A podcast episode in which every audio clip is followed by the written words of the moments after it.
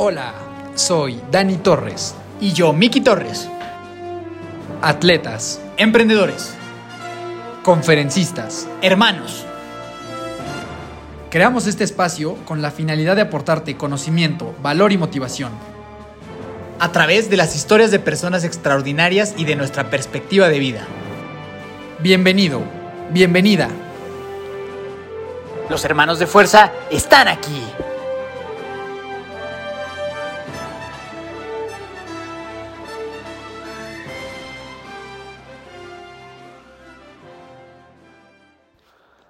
Hola, hola, mi querida familia de fuerza, Daniel Torres, Dani Torres, saludándolos aquí. Un lunes más, súper emocionado de estar con ustedes con un espectacular episodio como todos los que hemos tenido en esta tercera temporada. Recuerden que nos ayudan muchísimo si les gustan los episodios y los pueden compartir en Instagram, compartirlo con sus amigos, con sus familiares, etiquetarnos a nosotros, etiquetar al invitado. De verdad nos ayuda muchísimo. Pero bueno, antes de presentar al invitado, Miki, por favor, saluda a toda la familia. Mi siempre adorada llamada familia de fuerza, aquí Miki Torres, muy feliz de saludarlo a todos una vez más en otro bellísimo lunes, cerca de, de Día de Asueto, para algunos ya es, y pues muy feliz aquí nosotros para presentarles un tremendo episodio que estoy convencido que va a tener pues muchas cosas que a más de uno le van a interesar. Este es un episodio en el cual personalmente aprendí un montón, me divertí un buen. Y si a ti te interesa todo este tipo de cosas de redes sociales y cosas de así, definitivamente no te lo quieres perder porque es una súper historia con temas súper interesantes. Así que los invito a que lo escuchen, presten atención y lo disfruten tanto como lo hicimos nosotros cuando lo grabamos. Así que mi querido Dani, por favor, dale entrada a este tremendo crack. Efectivamente, en este episodio tuvimos oportunidad de platicar con Gerardo Sordo. Gerardo es fundador y CEO de BrandMe y es también cofundador de Grandmasters Academy, junto con Pablo Hernández, que ya tuvimos en el programa y que te recomendamos muchísimo escuchar su episodio. Entonces, cuando termines este episodio, ve inmediatamente a escuchar la historia y el capítulo que hicimos con Pablo Hernández. Gerardo es un emprendedor enfocado en crear soluciones tecnológicas, principalmente en la industria de marketing digital y servicios online.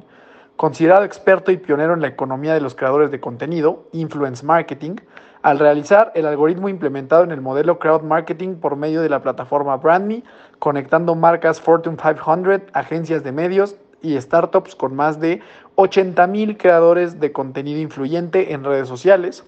Ha impartido más de 100 conferencias en México, Colombia y Estados Unidos y fue nombrado una de las 30 promesas en el mundo de los negocios por la revista Forbes. Actualmente es invitado como colaborador experto para canales de televisión como Wobby, Bloomberg TV y El Financiero.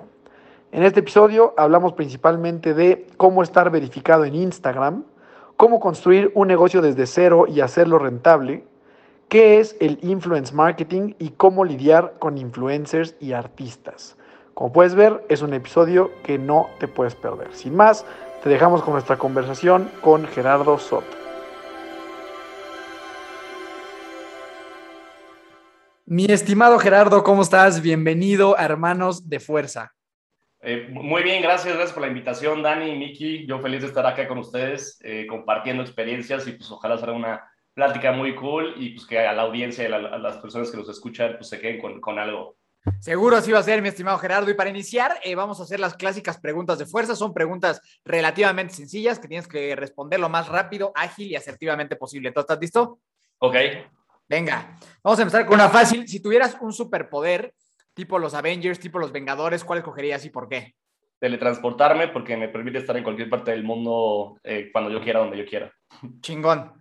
¿Cuál es el peor consejo que te han dado o que has escuchado? Eh, no salir a vender, o sea, como esperarme específicamente como para decir, perfeccionar el producto eh, y tener como este miedo a no salir a vender yo lo digo, venga, o sea, con lo que tengas producto mínimo viable, sal y ve a vender para escuchar el mercado y pivotear tu idea de negocio. Está bien chingón, porque yo creo que eso es algo que a muchas personas les pasa con sus ideas. Entonces creo que definitivamente es, un, es, el, es el peor consejo y creo que acabas de dar uno de los mejores consejos a la misma, al mismo tiempo, ¿no? Sí, exacto. Sí, sí, sí. Buen, buenísimo. ¿Tienes alguna mascota? No. Ok. ¿Por alguna razón? ¿Te gusta, no te gusta, no hay tiempo? Eh, estoy he pensado tener un perro, pero nunca he tenido perro. O sea, sí soy perro, o sea, el perrero me gustan, creo que les caigo bien a los perros, pero vivo solo, eh, tengo un emprendimiento y el emprendimiento es como mi bebé, entonces Ajá. siento que me puede como quitar como cierto tiempo, viajo mucho y por eso no me he tomado como el aventarme para tener un perro, pero sí quiero, pero hoy en día no tengo mascota. Vientos, vientos, vientos. Ahora, si pudieras invitar a tomar un café a quien fuera, vivo o muerto, ¿a quién invitarías? Probablemente a Walt Disney, porque Walt Disney, o sea, se me hace una persona como súper creativa, que vino como a revolucionar mucho la industria creativa, justamente. Este, y pues hoy en día, a pesar de que ya no está, sigue revolucionando el mundo del entretenimiento y se me hace un gran emprendedor. Totalmente de acuerdo. Aquí somos fans de todo su trabajo y todo lo que hace Disney hoy en día también. Eh, siguiente, dinos algo que pocas personas sepan de ti, algún dato curioso. ¿Algún dato curioso?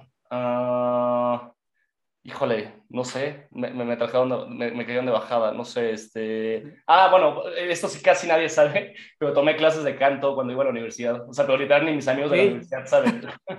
¿Y cómo salió eso? Pues la neta, o sea, como que, no sé, como que creo que Glee estaba de moda y dije, ah, puta, estaría cool este, aprender a cantar. Me metí dos clases a canto y dije, no, no, no sirvo para esto. yo, yo, yo tengo que confesarle aquí a la familia de fuerza que ese yo creo que es mi sueño frustrado. Como que me gustaría cantar así muy cabrón, pero pues no, hay veces que no da, ¿no? O sea, bueno, ya después de como tres shots, todo el mundo creemos que cantamos increíble, pero, pero sí, creo que yo también me, gustaría cantar bien.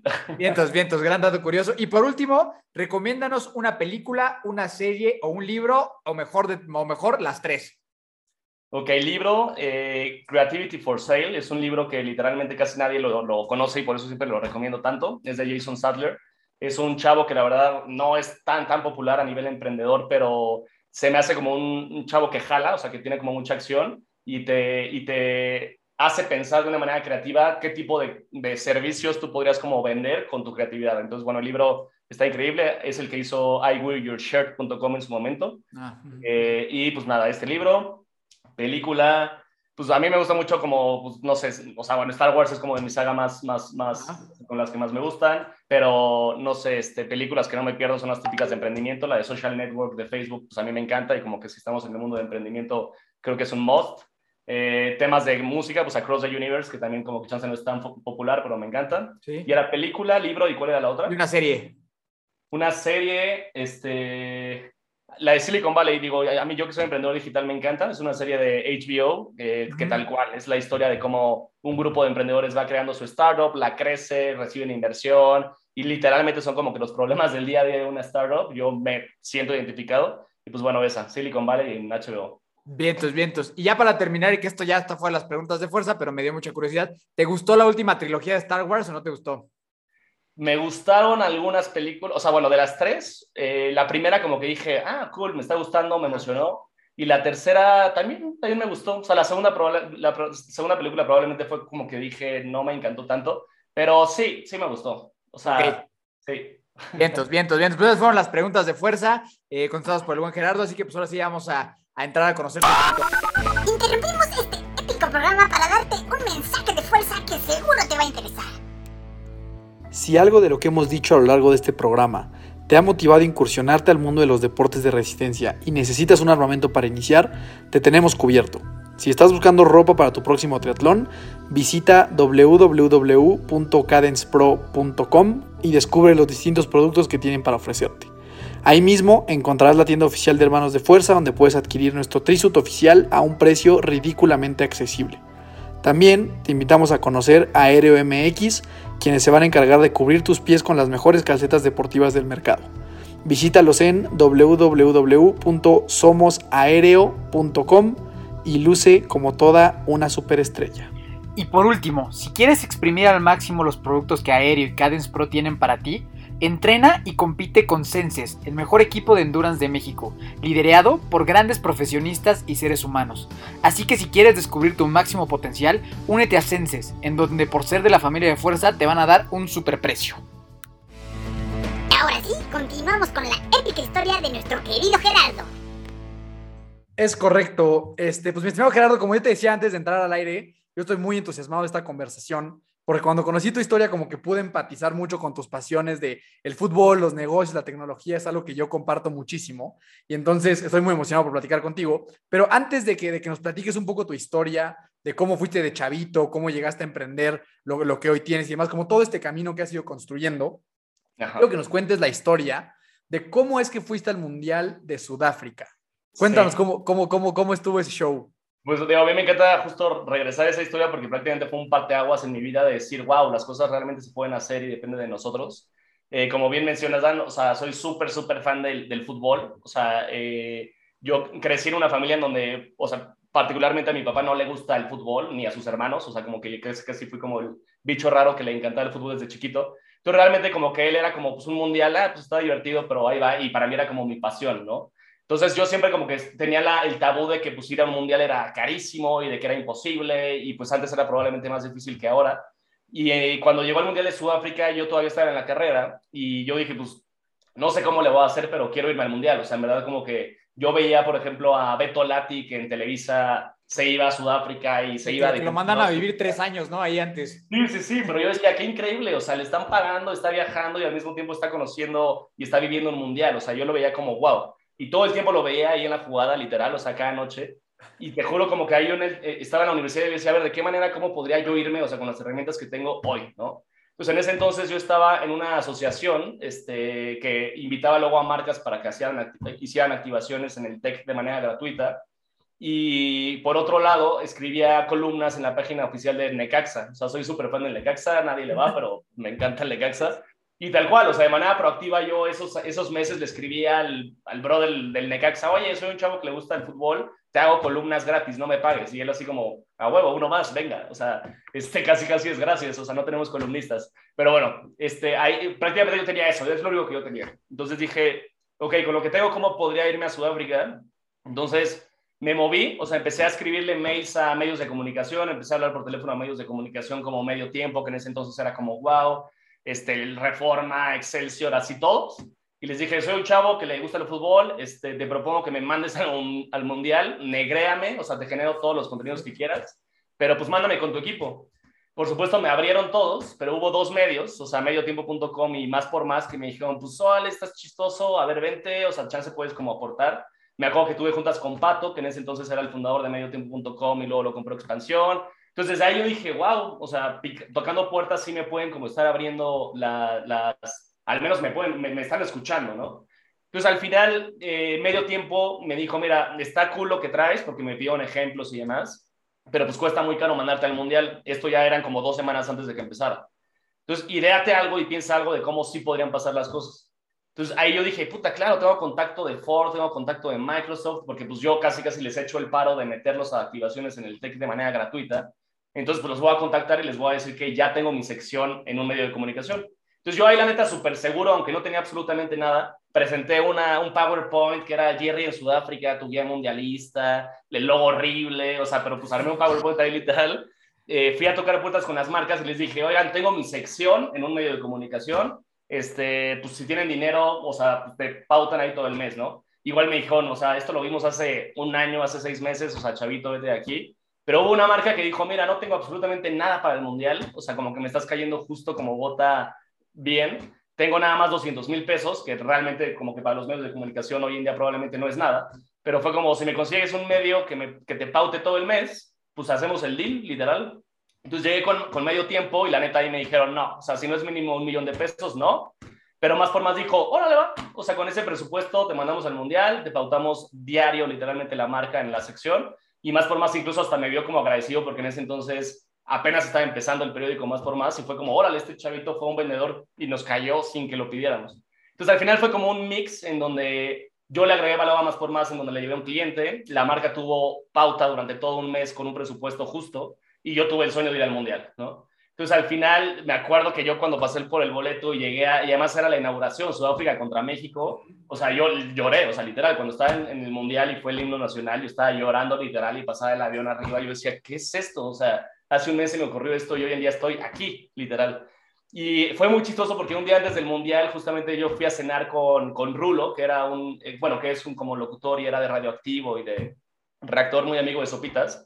Se estaba quedando en mi hotel y al lado estaba Beto Lati. Y yo sí, no mames, o sea, literal fue como, literal, y, este, y hoy en día Beto Lati es un gran amigo, de hecho es cuñado de uno de los mejores amigos de, de, del TEC, y él sabe esta historia, o sea, le conté la historia así como de, güey, o sea, un mes yo estuve viendo este rollo y yo te veía así como, quiero estar ahí, quiero estar ahí, y justo llegué a Sudáfrica, lo vi un, un día antes y pues luego ya eh, la experiencia del Mundial, ¿no? Que fue como wow, o sea, las cosas realmente como que pueden pasar y dependen de ti, literal. Qué chingona historia. Eso, eso está muy chingón, güey. La verdad es que. ¿Cuántos años tenías aquí? Como 20, yo creo, por ahí. 20. Y ahora, justo, Jerry, quiero que lleguemos a cómo desarrollas ese, ese, ese drive, güey. O sea, ese, ese tema de quiero conseguir algo y pues a como de lugar lo voy a conseguir, ¿no? Entonces, a mí esa historia por eso me gusta. Cuando la escuché, eso fue lo que me gustó. O sea, cómo a los 20 años esta persecución de un sueño incesante eh, que te, te, hace pues, ver, ver, las maneras, ¿no? Al final, yo siempre, a mí la definición de emprendedor, que, que es la que más me gusta, es simplemente alguien que encuentra una manera de hacerlo, ¿no? para, para, para mí es eso. Entonces, me gustaría que ahora sí nos contaras un poquito ¿Cómo fue tu infancia? ¿Cómo fuiste creciendo? Hasta ya eh, algunos temas que quiero tocar más técnicos de, de brand y de este tema de, de, marketing y de influencers y todo esto. Pero antes okay. yo quiero que nos cuentes un poquito cómo, cómo te fuiste desarrollando desde chavito hasta lo que, hasta lo que eres hoy en día. Claro. Pues ve, yo eh, nací en... Eh, todo, soy el cuarto de, de cuatro, cuatro hermanos. Bueno, son tres hermanas más grandes. Yo soy el más chiquito. Este, nací en una familia que, eh, pues bueno, mis abuelos son españoles, íbamos, o sea, desde que nací yo voy en el Club España, por ejemplo. Entonces creo que por ahí el tema del fútbol como que lo he traído mucho. O sea, el Club España de hecho es, creo que hoy en día sigue siendo el equipo con más títulos, o sea, si se cuentan todos, creo que incluso más que el América sigue siendo como el equipo que más títulos tiene.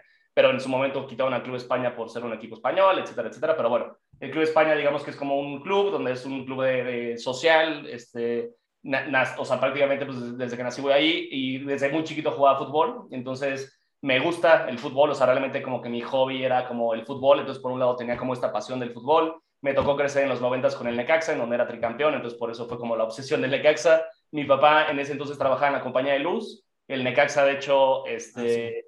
Se llama Rayos del Necaxa porque pues el fundador de la compañía de luz era el equipo del Necaxa, literal. Entonces, bueno, era como una serie mix este, por otro lado, igual mi papá es como eh, mucho más tecnológico, o sea, él justo, ¿no? No le gusta tanto el fútbol, pero le encanta la tecnología, entonces yo, desde que nací también siempre tenía una computadora en mi casa, entonces cuando en ese entonces era muy raro tener computadora, ¿no? Entonces yo siempre fui como el chavito en primaria que tenía la última computadora, que cuando salía el DVD lo tenía ya en la computadora, que tenía quemador de, de CDs y era el chavito en primaria que quemaba discos del FIFA 99 y los vendía 100 pesos a sus amigos, o sea, literalmente, o sea, desde ahí como que muy movido como para tener como mis ahorros y aprovechar, ¿no? Como la computadora, entonces desde chavito yo pues, sabía, no sé, estábamos en computación y molestaba a mis amigos en la misma red interna y les ponía mensajes como de, ¿sabes? O sea, en fin, como que me gustaba y como que también era como muy curioso. Entonces prácticamente mis dos pasiones era el fútbol y era pues todo el tema como de tecnología. Me encantaban los videojuegos, me encantaba la, la computación.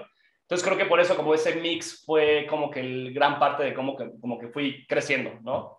Este, al mismo tiempo, pues mientras fui creciendo también, la verdad es que creo que sí soy como muy ambicioso, o sea, sí soy alguien que, que creo que tuve que, me tuvieron que, que, gustar como el mundo de los negocios y estar como apasionado en esto, porque soy ambicioso en cuanto a me gusta viajar, me gusta tener el último gadget, me gusta tal, y, la verdad es que sí crecí mucho invirtiendo muchas horas jugando fútbol y mucho tiempo en la computadora. O sea, si no estaba en la computadora, estaba jugando fútbol, literalmente.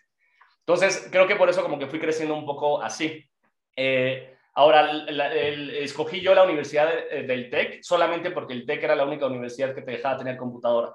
Entonces, las otras universidades era como de agarras tu cuadernito y vas aprendiendo en computadora, pero el, eh, perdón, en, en, el cuaderno, pero el TEC era la única en ese entonces que te dejaba llevar laptop. Y nada más por esa razón dije, puta, quiero el TEC, ¿no? Eh, estudié la carrera de mercadotecnia porque al fin, como que me gustaban muchas cosas y no estaba tan seguro qué estudiar, pero Merca dije, pues bueno, al final Merca es algo que todo necesita. O sea, si tú quieres vender una pluma, necesitas Merca. Si quieres vender una nave espacial, necesitas mercadotecnia aunque en su momento, ya sabes, cuando entras a estudiar la carrera, tus amigos es como de, no, de mercadólogo, es como estudiar, este, sabes, cualquier cosa, una bobada, toda. Pero realmente al final lo que yo he visto es que luego muchas personas y muchos amigos, aunque hayan estudiado ingeniería, se dedican a temas de marketing, porque al final y cabo marketing pues es ventas y pues es una de las carreras como mejor val val valoradas, porque pues hoy en día el que no sabe marketing pues tiene probablemente herramientas que, que atrás, este, este, pues le hacen falta como para poder venderse tanto tú, tú mismo como tu proyecto, ¿no? Entonces, perdón, perdón, que interrumpa. Y, y, en todo esto, o sea, ¿cuál era tu visión desde niño o justo en la universidad? O sea, ¿cuál era como el sueño que, que tenías? ¿Soñabas con ser futbolista? ¿Querías dedicarte a las computadoras? Este, a trabajar en Nintendo? O sea, ¿cuál, ¿cuál era ese sueño que tenías tú? O sea, literal, yo tenía, o sea, cuando era un chico primaria así, pues Jorge Campos era mi ídolo. Este, ah le, que tal cual era como, ah, sí, quiero ser futbolista, pero pues la realidad es que nunca lo vi como opción porque por lo, por lo mismo de que mi papá como que el fútbol lo veía como muy, o sea, lo veía como, decía es que eso no es una carrera, o sea, a los 30 años ya te, ya vales madres y ya, o sea, tienes que como ya una carrera bien, entonces nunca lo consideré como una opción, o sea, yo fútbol como que lo jugaba de hobby, digo, en el Club España sí como que hay clases y entrenamientos tipo como si fueras a subir para profesional, pero pues la realidad es que nada más era por hobby, este, nada más era un sueño utópico como, ah, sí, estaría increíble ser futbolista, pero en primaria, ¿no? Ya como por secundaria, como puta, pues eh, me clavé más en los videojuegos y era como, ah, estaría increíble aprender a, a, saber hacer videojuegos, ¿no? Y en ese entonces no había universidades para saber hacer videojuegos, había nada más una como en Los Ángeles o en Chicago, así como muy particular que te enseñaban a hacer videojuegos. Y yo decía, ah, pues sí, chance, bueno, crees que voy a hacer videojuegos, ¿no? Y conforme fui creciendo ya en prepa, eh, pues desarrollé más como una parte como más creativa y, y demás, y dije, no, pues creo que lo mío son más como temas de mercadotecnia o temas como de negocios y demás. Y en prepa mi sueño era como decir, ok, voy a estudiar mercadotecnia y voy a trabajar en Coca-Cola, por ejemplo. Okay. yo como que me veía trabajando en Google, me veía trabajando en Coca-Cola, empezaban a llegar marcas de tecnología internacionales a México, cuando nada más eran equipos de ocho personas, por ejemplo. Pero entonces yo decía, pues va, voy a estudiar marketing y de ahí voy a trabajar, pero nunca me vi como emprendedor. O sea, el, el tema de emprendedor nunca lo, lo tuve literal como opción porque yo pensé que era algo como imposible, o sea, yo pensé que era algo como que si no venías de una familia de emprendedores o una familia con mucho dinero que te pusiera tu negocio, no se podían hacer las cosas, ¿no? Al menos era como el tabú que yo tenía en ese entonces. Sí, justo eso te quería preguntar, o sea, que si es este chip emprendedor, ¿en, en, en cuándo salió, sabes? O sea, por lo que nos platicas, tú todavía traes este tema de, pues voy a, voy a hacer una buena universidad, voy a agarrar una buena chamba y de ahí a lo mejor ir creciendo esta escalera corporativa, ¿no? ¿En qué momento dijiste de que, hay cabrón, en una de esas, esta parte de emprendimiento está, está sexy, está chido? Justo, o sea, va a sonar como anuncio, pero la realidad es que sí, fue como un poco por el tech, o sea, yo no sabía que tenía como skills, literal, como de emprendedor. Y cuando entré al TEC, eh, algunos profesores o incluso alumnos me decían, es que Jerry, eres como súper movido, eres movido, o sea, como que siempre tienes ideas como interesantes. Y yo como que no sabían que era como skills de emprendedor, o sea, yo simplemente era como cosas de pasión, ¿no? O sea, y cosas de pasión me refiero a que soy muy curioso. O sea, si voy a ver una película y es un documental que al final te sale el típico como de esto fue una historia real, soy el típico que regresa a la casa y se mete a, a Google a investigar quién fue la persona y cómo fue la historia o va o tal cual, o sea, como que soy muy curioso en muchas cosas, entonces cuando me clavo en algo como que lo investigo mucho y eso me pasa en todas las áreas.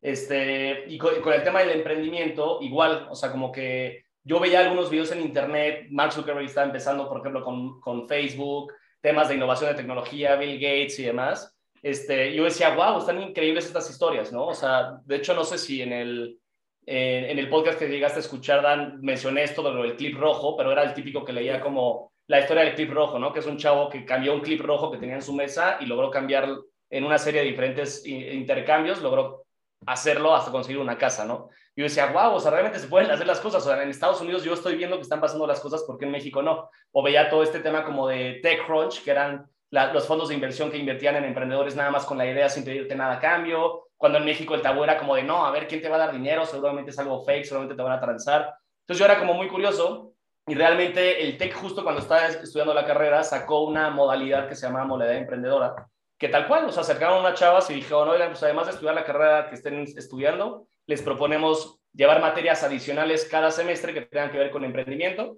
y se, revalida, se re revalidan con sus tópicos. Y ahí, o sea, me quedó grabada esa frase, ¿no? Que decía como de, este, realmente la gente cree que ser emprendedor, o sea, tienes que tener como una familia de empresarios o demás, pero realmente, pues no, aquí te vamos a enseñar a emprender con lo que tengas en la mano y me encantó. O sea, la verdad es que en ese entonces llegué, hablé con mis papás y me dijeron, pues venga, o sea, este, pero ellos incluso como que lo veían así como, híjole, sí, este, pues órale, va, ¿no?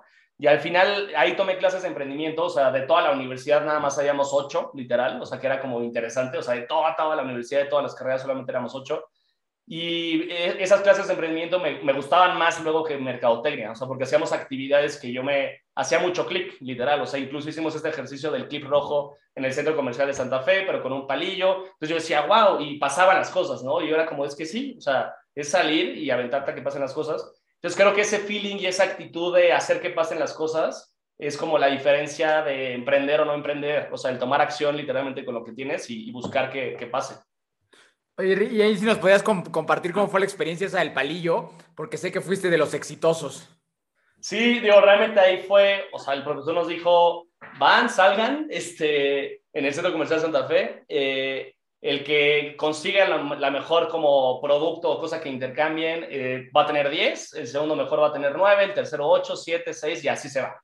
Entonces, si no consigues nada interesante, pues vas a tener cero, literal. Entonces, yo ahí me acuerdo que pues ya dije, puta, ¿cómo consigo algo, no? Entonces, bueno, tenía el, poli, el palillo, dije, ¿cómo consigo algo? Pues más fácil, y dije, pues a ver qué, me voy al fast food porque generalmente luego hay gente que compra además en McDonald's y demás y luego tira la hamburguesa además y justo yo vi como una parejita que tenía como tres hamburguesas, iban a tirar una hamburguesa y no sé qué, le dije, oye, te cambio el palillo por la hamburguesa, este, o, creo que antes del palillo lo cambié por una pluma y de la pluma lo cambié como por un cuaderno y luego llegué con la pareja y le digo, oye, te cambio el cuaderno por tu kit de la hamburguesa y no sé qué. Entonces ya al final, o sea, como que sí, es como irte como, como, como viendo lo que tienes alrededor y tener esta habilidad como de llegar sin miedo con las personas, proponerles algo que se les va a hacer como algo loco y negociar con ellos para decirles, oh, le va, te lo cambio, ¿no? Entonces creo que el objetivo del ejercicio es ese, o sea, como el tener esta como creatividad de una, quitarte el miedo de llegar con las personas a proponerles un intercambio, dos, la negociada y tres, con las herramientas que tienes en ese momento, ¿qué puedes hacer para conseguir mejores cosas?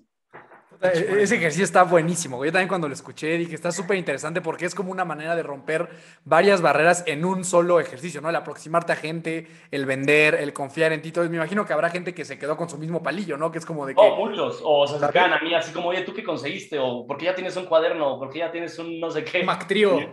Sí, sí, exacto, el Mactrío. Entonces, este, pues sí, o sea, eso es como el, el ir desarrollando esas habilidades. Están buenos esos ejercicios.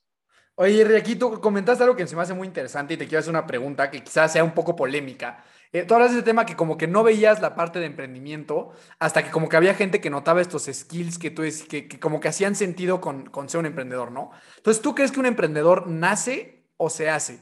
¿Tú crees que, es, que, son, que son, es una base fundamental de cosas con las que naces, o sea, skills naturales, o que sí lo puedes desarrollar?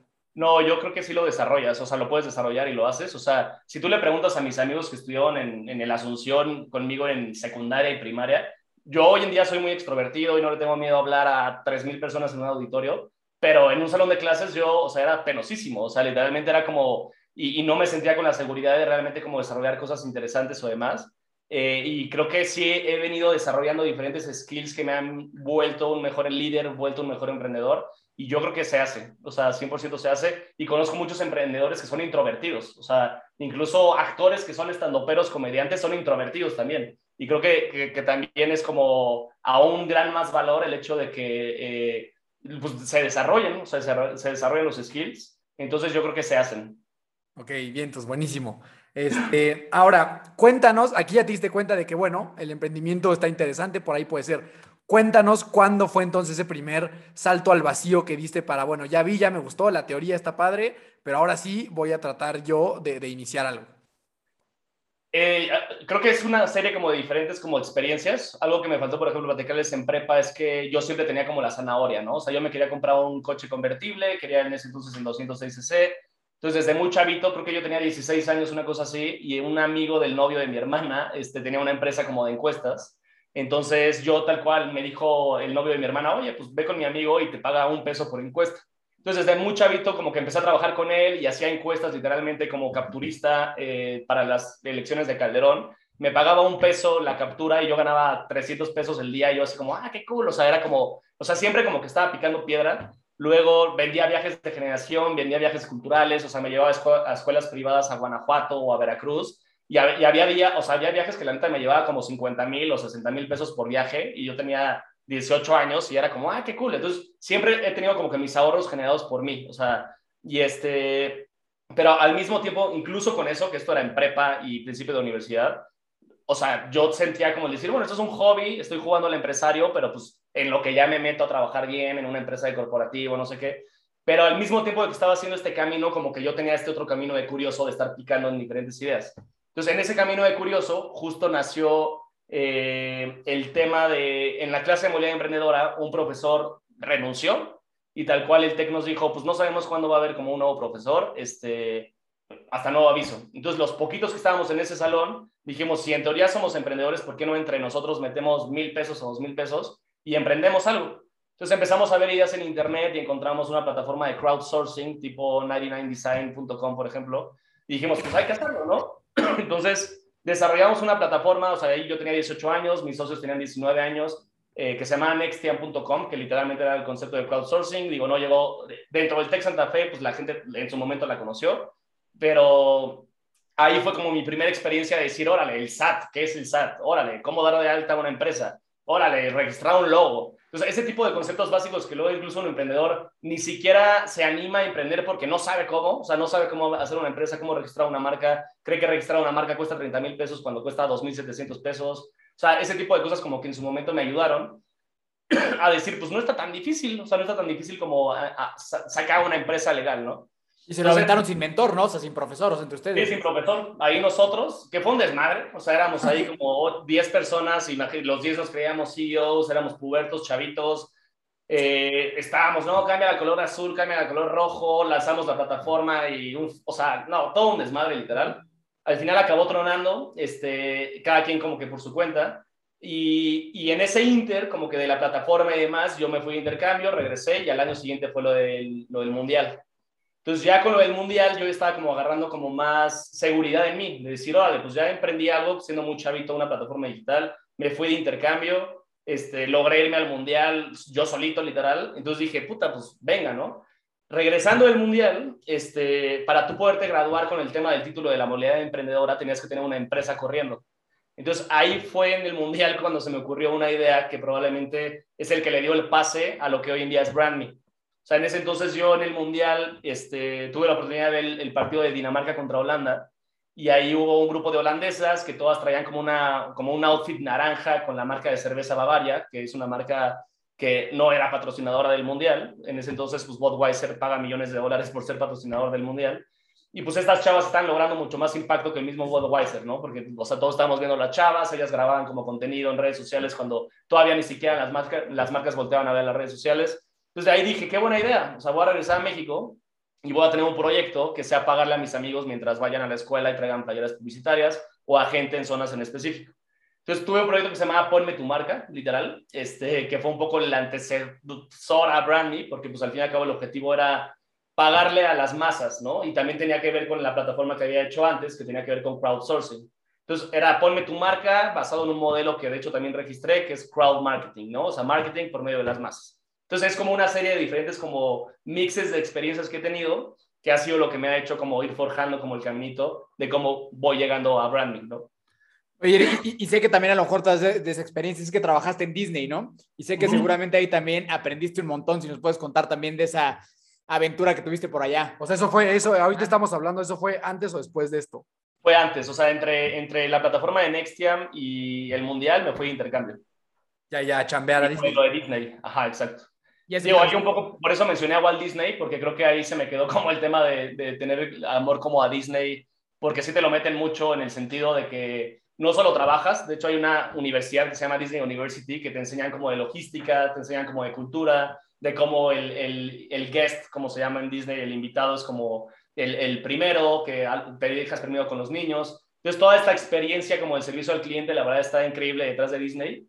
Eh, y te quedas con eso. O sea, por eso como que al final, incluso yo hoy en día en BrandMe, como que la experiencia la tratamos de hacer como más cool. O sea, a un influencer le mandamos un link de invitación, en donde el link de invitación a los grandes te dan clic y ven todo súper detallado de qué es lo que se les pide, los ejemplos de contenido. O sea, como una experiencia como mucho más masticada. Y probablemente eso como de Disney dije, wow, ¿no? Y también como, pues sí, la visión que tuvo una persona y logró construir todo un monstruo, te inspira a ti al decir, yo quiero eso, ¿no? O sea, quiero trascender y quiero dejar algo, un legado, digo, Disney dejó un súper legado, pero al mismo tiempo te inspira a ti como a decir, pues yo quiero algo, o sea, quiero dejar también yo un algo en el mundo, ¿no? Este... ¿Y cuál, cuál era tu chamba ahí en, el, en, los parques? Literal ahí es chamba operativa, o sea, a mí me tocó, me super negrearon, o sea, me tocó estar en Magic Kingdom, que Magic Kingdom es eh, el parque, o sea, donde van 50 mil personas diario o más, en donde está el castillo principal de Disney y me tocó estar en las principales tiendas donde llega la gente literal, no sé si han ido, pero donde está la bandera de Estados Unidos, donde está el tren y demás. Y ahí me iban cambiando de tienda y me tocaba estar en las tiendas, vender gorras, estar en la caja, cobrar, este, actualizar el inventario atrás de Disney. Y está increíble. De hecho, abajo de Disney hay todo un túnel y hay todo un mundo. O sea, hay Subway, hay Domino's. O sea, tú estás comiendo ahí al lado de Campanita, literal. O sea, está padre la experiencia. ¿Y ahí cuánto tiempo te echaste ahí? No fue tanto, fueron como casi cuatro meses por ahí, como cuatro meses y cacho. Es una madriza, ¿no? Sí, sí, sí. O sea, es una súper, súper madriza. Este, ¿Ahí me ven? Ahí como que se te, como Ah, que se te- ahí ahí está. estás. Listo. Sí, una super madriza cañón. Este, pero pues vale la pena. O sea, sí regresas así, tus piernas así te duelen todo el tiempo porque todo el tiempo estás parado. Pero lo disfrutas. O sea, la verdad es que sí, como que después de la experiencia lo agradeces cañón. Y pues tienes los parques gratis, tienes descuentos y pues es vivir en los parques, literal. Yo, Es- aparte digo, no, no sé qué tan cierto sea esto, o sea, lo he escuchado como en rumores, pues de que, de que la gente te tiene que ver, si tú trabajas en Disney, te tienes que ver feliz. O sea, como, como con que te tienes que ver siempre bien alegre, ¿no? Pero de hecho, o sea, a ver, los que vamos de internship de Disney, o sea, sí nos negrean, trabajamos un buen, pero al mismo tiempo también hay como una, una mala fama bien ganada, o sea, de que pues también hay como relajo y desmadre literalmente detrás, ¿no? O sea, de hecho hay como privadas, Chatham Square, Vista Way y demás, que de hecho incluso hasta la revista Playboy mencionó que Vista Way, que es una de las privadas de Disney, es, creo que estaba en el top 5 de los lugares que más desmadre hay, ¿no? Ajá. A lo que voy con esto es que eh, efectivamente, o sea, te pueden como, o sea, tienes que estar feliz todo el tiempo. Incluso hubo un día yo que yo llegué y estaba todo cansado, así literal, y me tocó estar en la entrada saludando a la gente. Y llegó mi gerente y fue como, no, Gerardo, o sea, te ves súper demacrado, te ves cansado, hoy todo el día vas a trabajar atrás, literal, donde la gente no te ve. Entonces me mandaron atrás, literal, sí. No, es espectacular. To- Todo ese tema de Disney es espectacular. Digo, hay muchísimos libros, pero este tema de esta, esta como obsesión de, de- del guest es, es- está cañona. La neta es algo O sea, espectacular. unos amigos eran barrenderos, literal. O sea, les tocó ser barrenderos. Pero parte de su trabajo no solamente era barrer, sino también escuchar a los, a los clientes de qué se quejaban. Entonces, en lo que barrían, tenían que escuchar a las personas. Y si escuchaban, por ejemplo, ay, es que el basurero está súper lejos o cosas así, llegaban, tenían un pizarrón y tenían que apu- apuntar las quejas de lo que escuchaban. Agarraban las ideas, las subían y desde arriba, pum, casi casi al día siguiente estaba el basurero donde la gente se está quejando. Entonces, está muy cañón eso, sí. Y estar como que trucha de, de todo lo que pasa el día a día a todos, ¿no? O sea, sé también así como de que si al niñito se le cayó su dulcecito, le tienes que llegar a dar otro y estar como que muy Ajá. atento de todos, ¿no? Exacto, si se le cae el helado, tú llegas de manera proactiva y dárselo. Eh, si ves que son recién casados, les regalas pins como de felicidad de recién casados. Tú en cada, en cada lugar, en cada estación de tiendas tienes un teléfono y puedes marcar ciertos números y marcas a Mickey, a Donald o demás y se lo das a un niño para que en teoría Mickey le esté marcando. Ujú. Está cool, sí. Oye, ¿había una- alguna razón en particular por la cual tomaste ese intercambio? O sea, ¿te mamaba Disney desde antes o...? No, ahí también, eso también fue algo que me dio seguridad. O sea, yo a la fecha no soy bueno en inglés. O sea, hablo inglés, me entienden, me voy a entender, tengo clientes en Inglaterra, etcétera, pero no soy bueno. O sea, la neta es como, pues, hablo, o sea, no soy perfecto. Aguanta. Ajá, o sea, yo en ese entonces ni siquiera tenía el TOEFL. Ajá. Y este, y tal cual, me marcó una chava del TEC y me dijo, oye, ¿quieres, este, te seleccionamos para una entrevista en Disney? Y yo, ah, ¿te gustaría trabajar en Disney? Ah, pero yo pensé que era Disney en Santa Fe, o sea, en ESPN Ajá. y así. Y dije, ah, pues está, está cool, está padre. Ah, pues tienes que estar en la Ibero y te van a entrevistar unos gringos, no sé qué. Yo me quedé como de, no entiendo, o sea, ¿qué está pasando? Sí, es para trabajar de intercambio en, en un verano, no sé qué. Y dije, wow, está increíble. Y de ahí luego me enteré que nada más le hablaban a tres personas, o sea, de toda la universidad. Entonces yo también ahí dije, órale, o sea, no, o sea, como que hay profesores y así que como que me veían que no tenía nada que ver con el inglés, sino como otro tipo de actitudes y aptitudes. Y fue como, pues me, me hablaron y solamente nos fuimos tres del Tec Santa Fe en ese entonces. Y hasta me- luego me volvieron a, a marcar porque ya sabes, una amiga de la generación se enteró y fue como, pero Geo ni siquiera tiene el TOEFL, que me den a mí el lugar, no sé qué. Entonces me marcaron, oye, Renata está diciendo que no tienes el TOEFL. Y yo, ah, sí, no lo tengo, pero luego lo paso, no hay bronca. y, y la neta ni siquiera me lo pidieron. O sea, yo llegué con el gringo, llevé una corbata de Mickey y con mi mal inglés fue como, ay, tu corbata de Mickey. Y casi, casi por mi corbata de Mickey fue como, este güey es fan de Disney, venga. O sea, que al fin y al cabo es eso, ¿no? O sea, tener como la actitud. Y, y fui. Entonces también eso como que me dio seguridad. Pero entonces hiciera como que un intercambio selectivo, o sea, no era así como de que todo el mundo podía ir. Sí, ¿no? A mí me marcaron, yo ni siquiera apliqué. Sí. Eso, ahí justo en esas cosas, güey, es donde yo tengo ese tema de que si el emprendedor nace o se hace, porque sí creo que, este, que, que creo que adquieres muchos skills, pero esto, o sea, a lo largo de tu historia, pues te das cuenta de que hay cosas, esta inquietud, esta astucia de ponerte la corbatita de Mickey, o sea, como que sí siento que hay cosas que la neta es Que como difícil. no ven, ¿no? Exacto, como que es difícil de, de decir que las aprendiste, ¿sabes? Como que esa inquietud, esa curiosidad, de repente yo creo que sí son cosas que, pues como hay alguien que, que nace muy bueno para cantar a veces, Ya. creo que hay gente que sí nace como con esta perspicacia y esta, y esta astucia de Curiosidad, ¿no? curiosidad, de moverse, que sí creo que es difícil de aprender de un día a otro, ¿no? O sea, e- eso me ha hecho reflexionar. O sea, hay muchas veces que yo veo siempre he crecido y siempre pienso que todos pues, pensamos igual, ¿no? O sea, literal. Y ya ahorita, hoy, después de pues, ocho años de tener brand y emprender, como que volteo atrás y la verdad es que sí veo a varios como de mis amigos o conocidos que sí digo, wow, tengo como skills más, más, ¿no? más, o sea, tengo más skills que, que ellos, ¿no? O sea, y no es un tema como que yo sea más inteligente, sino he tenido como más experiencias porque me pongo una zanahoria, que para llegar a esa zanahoria tengo que ir aprendiendo ciertos skills o quitándome ciertos miedos para lograr conseguir, conseguir esa zanahoria. Y probablemente si no aprendo esos skills nunca llego a esa zanahoria. Y chances esa como curiosidad que, que mencionas justo, ¿no? Que, que no sé si se nace o se hace, pero pues como soy yo así, yo pienso que todos somos así y todos tenemos esa curiosidad y por eso siento que, que se hace porque pues me ha tocado desarrollarlo, pero pero es curioso, sí, chance se podría nacer, no sé. Está bueno ese, el concepto de la zanahoria. Está, está, sí, creo que, es, creo que es importante siempre tener una zanahoria que perseguir. Ahora, pues hay que retomar en donde estábamos en este tema de ponme tu marca. Ese, Sí. hasta, ¿Hasta dónde llegó esa idea? O sea, ¿cuál fue como el tope o te aburriste y dijiste, pues ya, o cómo estuvo? Y, y también aquí, ¿quién fue el primero que te dijo que sí, no? Porque a lo mejor también era un concepto medio extraño, ¿no? Sí, no, era un concepto muy extraño, eh, pero, eh, por ejemplo, los primeros que me dijeron que sí fue meter Pepsi en territorio Coca, que eso fue como guerrilla. Entonces fue como, wow, voy a poder meter publicidad de Pepsi en territorio Coca, sí, ¿cómo? Por medio de los estudiantes, pero ¿cómo? Trayendo playeras de Pepsi. Oye, pero me van a multar. Pues no, porque es como si todos trajeran una playera del América y en América tienes AT&T. Entonces fue como, ah, wow, o sea, entonces, ah, o sea, como que marcas así como guerrilleras en territorios prohibidos fueron como de las primeras. Eh, Pero ahí, Jerry, perdón, espérate, te- perdón que te interrumpa. Me interesa saber cómo, porque a lo mejor ya que dices, bueno, Pepsi, Pe- Pepsi lo compró, pues a lo mejor cuando tú lo presentaste hacía sentido. Mi pregunta es, ¿cómo llegas a Pepsi? ¿Sabes? A- siendo Ah. un emprendedor que, no, que pues prácticamente va empezando de cero, ¿cómo llegabas a que te abrieran las puertas, por lo menos para presentar la idea? Sí, ahí también creo que es un mix de que siempre he sido como, o sea, no sé, voy como, no sé si, no, no sé si, soy como un early adopter, literal. Entonces, cuando nadie usaba LinkedIn, yo usaba LinkedIn, literal. O sea, yo era un puberto con LinkedIn desde prepa y, este, y yo ahí entraba y veía que había gente de Pepsi, me metía y antes era abierto el correo y literalmente así copiaba el correo o incluso agregaba, o sea, veía cuál era el nombre del brand manager de Pepsi y lo agregaba en Facebook. Y ahí en Facebook antes como que todo mundo te agregaba. Y era como, ah, mira, no sé quién es, pero va, lo agrego. O sea, o sea, de hecho, incluso tengo, si te metes a mi Facebook personal, de la primera generación del aprendiz de esta serie de Donald Trump, Ajá, yo sí. vi a los concursantes, me clavé con esa serie y agregué a todos en Facebook y me agregaron como cinco o seis. Entonces, ahí tengo literalmente a Katrina Campings, a Bill, el que ganó, a Ramsey, lo tengo en mi Facebook personal, porque en ese entonces daba igual. O sea, en- tengo a Kate Dunaway, que era la vicepresidenta de Nintendo de América. O sea, en su momento la agregué en Facebook y me agregó así como, así va. Y me da like y cosas así. O sea, así, literal. O sea, eh, agarraba el nombre y lo agregaba en Facebook. O hablaba por teléfono, literal, así marcaba como a Pepsi, literal, a la secretaria y decía, ah, sí, tengo un proyecto con el brand manager de tal. O sea, pero en Internet, aprovechaba Internet, la información pública, literal.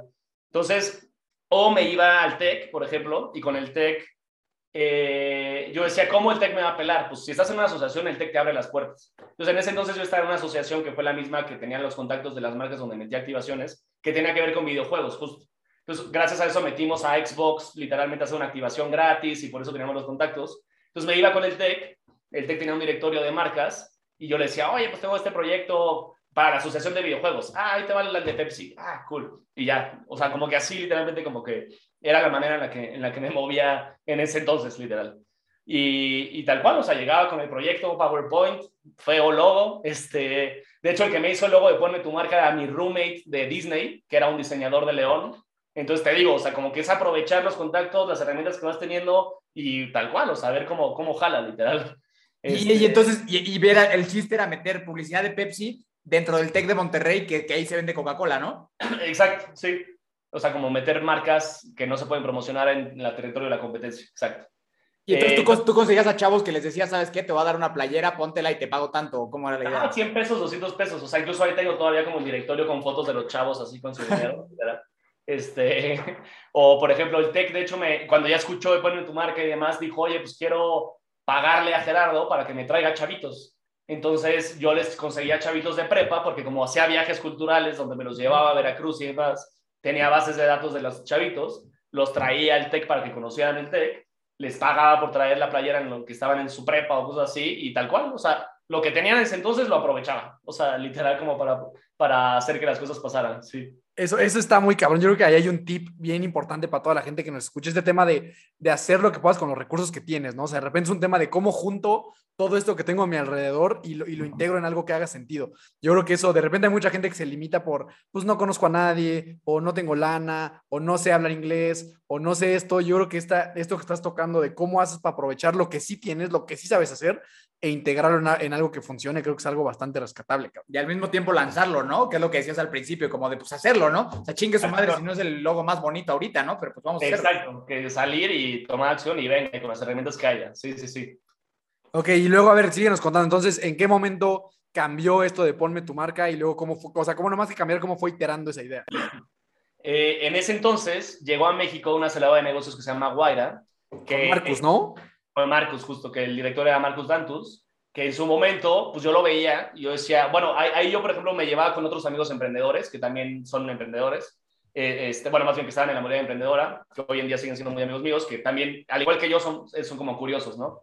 Entonces, él de hecho fue el que me dijo, oye, ¿ya viste que, que Guaira? Ah, no, de hecho él no fue el que me dijo. Participé en un concurso que se llamaba Premio al Estudiante Emprendedor, en ese entonces, Compone tu marca. Eh, en ese entonces, Compone tu marca, no gané, o sea, fui una, un- solamente un finalista, pero no gané, o sea, como que era como, ah, pues su facturación todavía no es tanto, está muy chavito, etcétera. Y en ese inter, este, llegó Guaira a México, conocí a una chava que participó en Guaira en la primera generación, le dieron dinero, que se llama Punto Come, y ella me pasó el tip, acaba de llegar Guaira a México, soy la primera generación, es una aceleradora que invierte en tu idea de negocio y se queda con el 5 o 10% de tu empresa, depende de lo que negocies. Y yo dije, wow, neta existe esto. Regresé a mi computadora, investigué Guaira, dije, güey, que está increíble, esto está poca madre, es como TechCrunch, pero en México, no sé qué.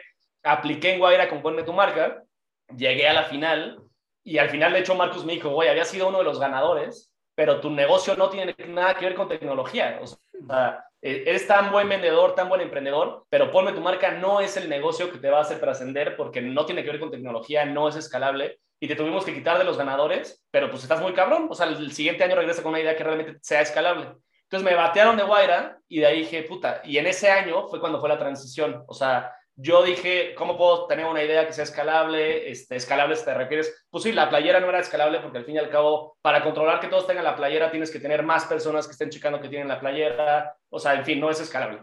Entonces, Pero ¿e- era redituable, o sea, el negocio de en cuanto a lana iba bien. Sí, pero la neta ahí me faltaba colmillo. O sea, por ejemplo, yo vendía una campaña en 20 mil pesos y yo decía, wow, o sea, vendía una campaña en 20 mil pesos. O sea, y era como me sacaba pompones de decir, soy un chingón. Y no manches, me estaba viendo la cara a la marca. O sea, lo que yo le estaba ofreciendo, le, le- se lo pude haber cobrado neta en... O sea, hoy en día lo que yo daba con Ponme tu marca lo pude haber cobrado en 500 mil pesos. O sea, reunir a 200 personas prepas, que son el target, que se los lleves a la universidad, que les pongas playera, que ellos traigan la playera promocionando tu universidad en las prepas, o sea, en verdad lo pude haber vendido en 500 mil pesos y lo vendían 20 mil pesos. O sea, ahí me faltaba colmillo muy cañón de ventas.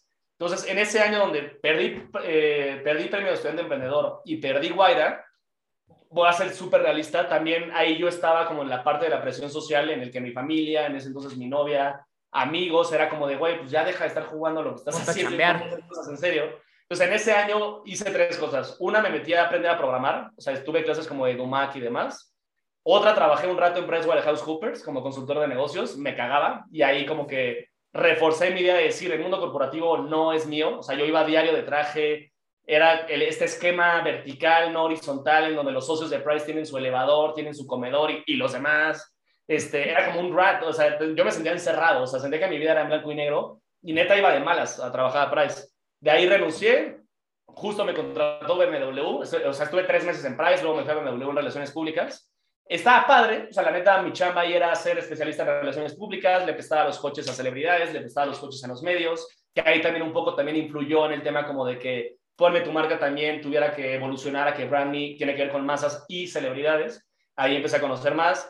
Eh, me gustaba, iba de traje, odio a mí, no me, no me encanta vestirme de traje, pero pues iba de traje, pero pues dije, "Ah, ok. Yo, yo también lo de, yo también lo detesto con todo mi corazón. cañón, yo no puedo, o sea, en serio no puedo, pero pues, este, estaba divertido y demás, pero en ese inter donde aprendí a programar, estaba o sea, como haciendo una, un proyecto beta, todavía llamado Ponme tu marca, pero ya no nada más con playeras, sino también le empezaba a pagar a la gente por tweets y por tema de cambiar tu foto de perfil en Facebook y demás. Eh, participé otra vez en el premio del estudiante emprendedor, que era mi último año, literal. y en ese entonces sí gané, este, y me acuerdo perfecto que ahí, hoy me llevo muy bien y la quiero mucho, pero mi jefa en ese entonces en BMW, yo fui súper honesto y le dije, oye, llegué a la final de este premio, es en la Bolsa Mexicana de Valores, te podría decir que voy a estar enfermo mañana, pero la neta voy a ser súper honesto, o sea, llegué a esta final de este concurso, ¿crees que me dejes faltar? Y me dijo, no, te tienes que ir a Toluca y te tienes que ir a aprender como el nuevo motor del Serie 1, y pues me valió gorro, me fui al concurso, eh, claramente me corrió de BMW eh, no, y al final me dijo, pues a ver, te estoy corriendo no porque hayas faltado, sino porque yo busco a alguien que se va toda su vida en BMW y no quiera ser emprendedor. Y tú claramente quieres ser emprendedor. Gané, o sea, fui uno de los ganadores en ese premio. Me fui a Nueva York a concursar y a, representar a México en el Global Student Entrepreneur en la bolsa de Nueva York, que para mí fue como un wow. O sea, era la primera vez que yo llegaba a Nueva York, veía Nueva York, fui a Times Square, un chingo de marcas y dije, me vale madres, no vuelvo a trabajar en un corporativo. O sea, esto es lo que quiero. O sea, esta vida de emprendimiento es lo que quiero. No gané, pero uno de los jueces fue uno de los fundadores de LinkedIn, me parece, y ahí él este, eh, me mencionó, así como de, oye, está padre lo que traes, como de poner tu marca y demás, pero no, no, o sea, como te voy a dar un tip. Uno, si quieres pensar global, que no se llame en español, o sea, que, tenga un nombre en inglés.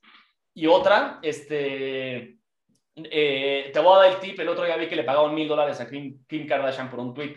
Y dije, no mames, que mil dólares por un tweet. O sea, ¿quién paga mil dólares por un tweet de 140 caracteres? O sea, y pues. O sea, ahorita, ahorita le pagan, ¿qué? ¿10 veces? Un millón, no, total. O sea, le pagan. Ella no, no, no colabora con alguien que no le pague menos de un millón, o sea, literal. O sea, pero yo en ese entonces dije, ¿qué pedo? O sea, entonces regresé a, a México y dije, pues venga, vamos a trabajar en la nueva idea de negocio, vamos a pivotear.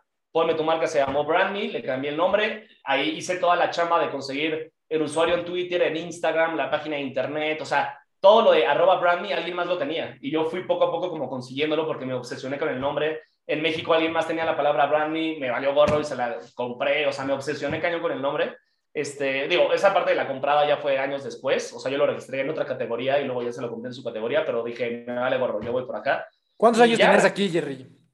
¿Cuándo habrá sido? 2013, yo creo. Fue tres años después de Sudáfrica, como unos 23, yo creo, por ahí. Chavo, o sea, tú eres que no, 90, 91.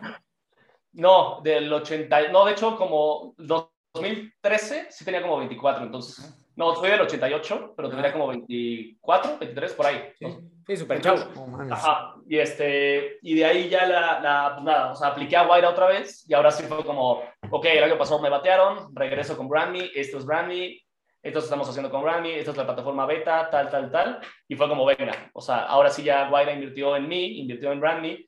El único miedo o riesgo que honestamente sí tenía es que generalmente los fondos de inversión invierten en, equipos y no en personas. Y yo estaba solo, literal. Entonces yo ahí tuve que comprobar que realmente mi equipo era fuerte y que yo no era el único emprendedor. Y pues la neta, yo estaba solo. O sea, yo ahí organizaba todo, programaba, contactaba a la gente, contactaba a las marcas, o sea, solo, solo, solo tú cobrabas, tú vendías, tú trapeabas todo. Todo, literal. O sea, es como la típica historia del emprendedor de que está en el circo y en el circo es el que cobra el ticket, sienta a la gente, presenta el show y hace el show. Sí. Literal.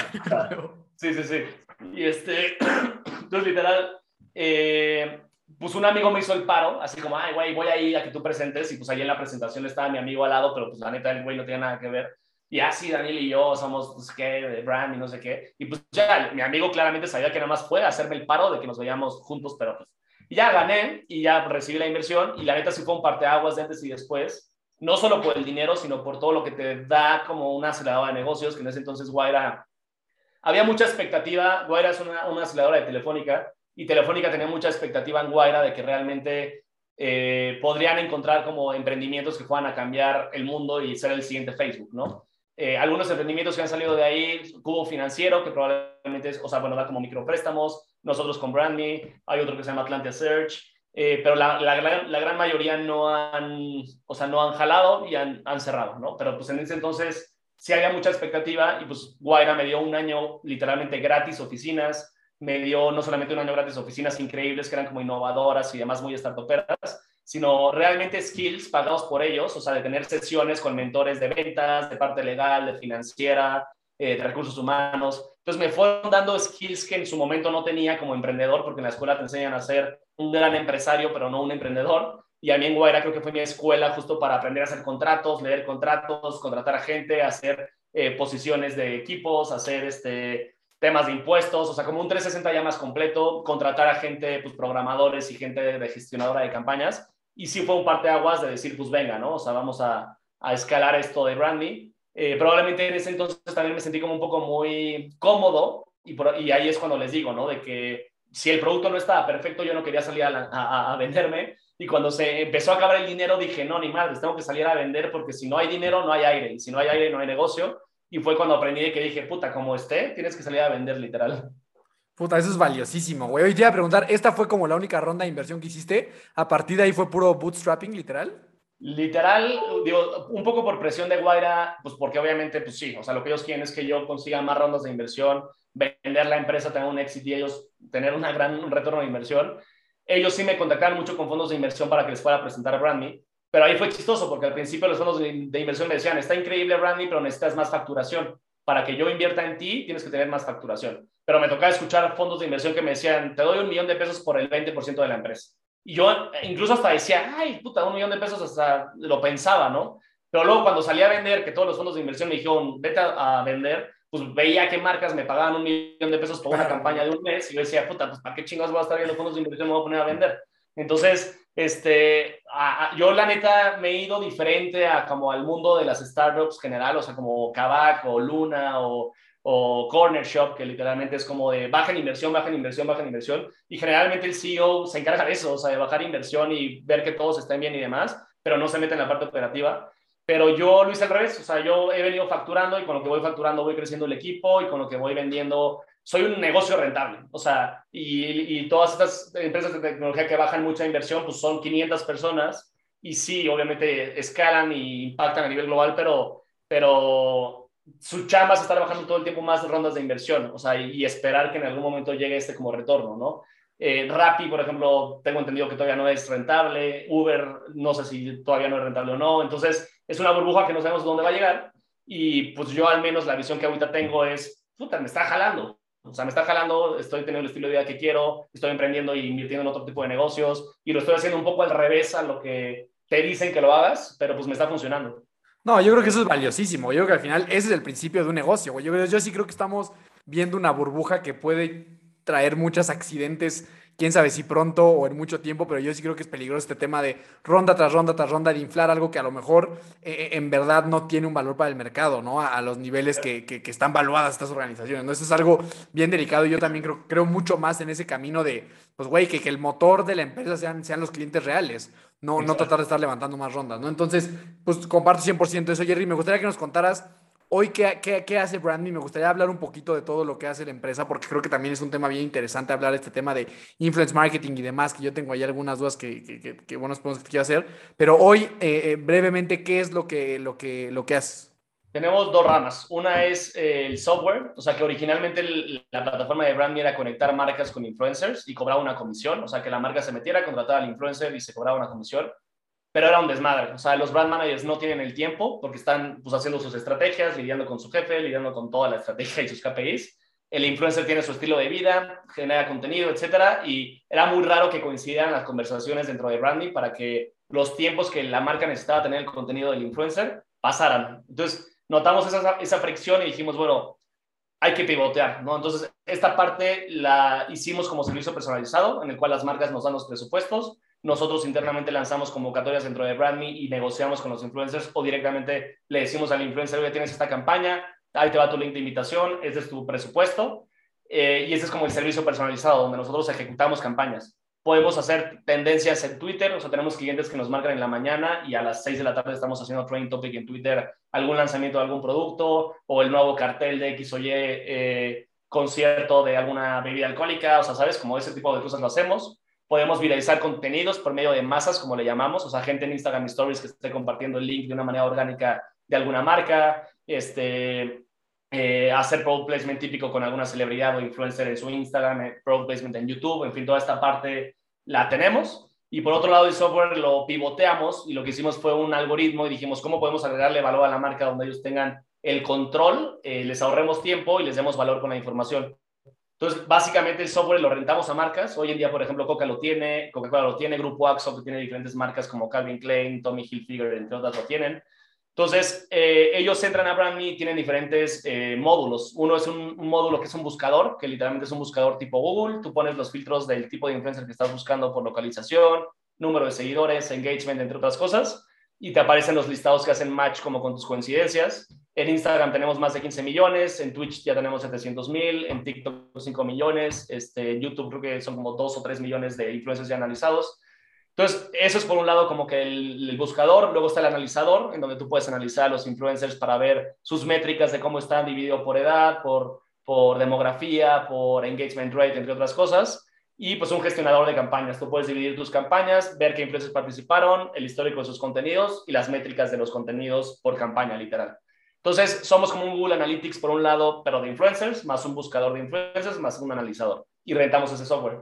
Y el otro lado es el servicio personalizado, donde las marcas nos dicen, tenemos este brief, este presupuesto, qué influencers nos recomiendan y ejecutamos la campaña. Y garantizamos impresiones, garantizamos cierto tráfico, garantizamos eh, cierto engagement, que eso nos da como garantía para que las marcas confíen en, en nosotros. Son los principales pilares de BrandMe.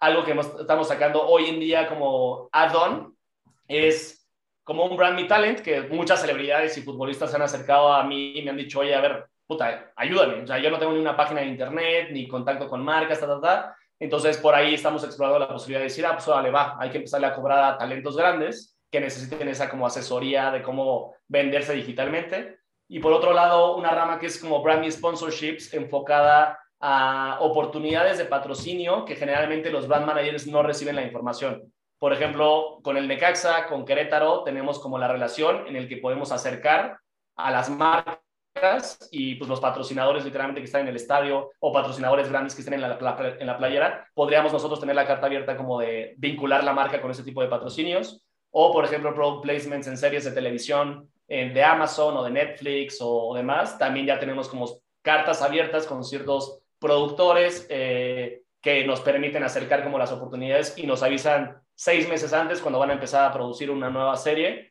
como decir, oye, Brandon, tú puedes empujar como dentro de Brand Managers la posibilidad de que hagan product placement en la serie, ahora le va. Entonces, ese tipo de cosas ya también la estamos como empezando como a explorar. A lo mejor para la gente que no sabe qué es eso, es que cuando tú ves una serie y de repente alguien está tomando una Coca-Cola, ¿no? Casualmente, eso es, lo, es el product placement en ese tipo de cosas, ¿no?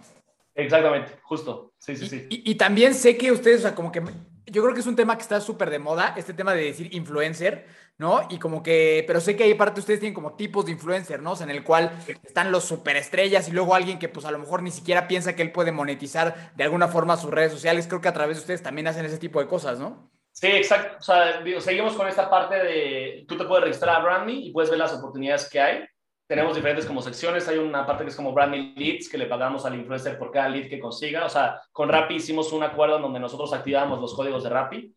Entonces, los influencers por todos lados era como, ay, pon tu código de Rappi, no sé qué. Pues nosotros como branding se los activamos. Ellos pueden ir viendo cuántos referidos habían llegado por ellos y cuánto dinero le habían generado por los referidos. Otra sección que llamamos que es como crowd missions, que son misiones a nivel masas, que es como cuando activamos para lograr la misión de ser trending topic o lograr misión como de viralizar un video de YouTube de una marca y les pagamos como por tweet o por post.